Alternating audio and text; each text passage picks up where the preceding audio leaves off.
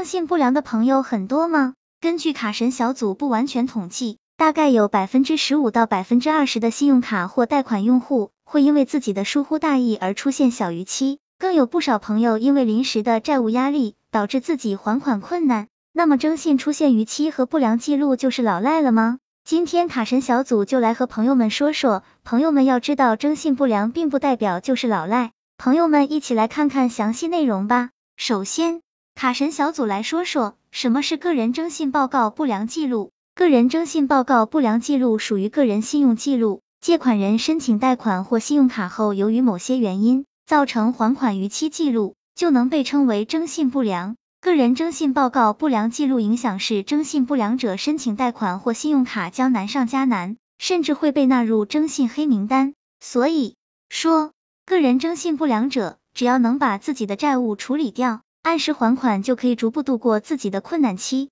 那么什么是老赖呢？老赖是指被执行人未履行生效法律文书确定的义务，并具有下列情形之一的，人民法院就会将其纳入失信被执行人名单。并依法对其进行信用惩戒：一、有履行能力而拒不履行生效法律文书确定义务的；二、以伪造证据、暴力、威胁等方法妨碍、抗拒执行的；三、以虚假诉讼、虚假仲裁或者以隐匿、转移财产等方法规避执行的；四、违反财产报告制度的；五、违反限制消费令的；六、无正当理由拒不履行执行和解协议的。老赖影响是，一旦成为老赖，国家出台的处。罚政策将让其寸步难行，如禁止高消费行为，实施其他信用惩戒，限制出入境，强制执行被申请执行人的名下存款、收入、股票等财产等。卡神小组总结，其实征信不良者和老赖还是有很大区别的。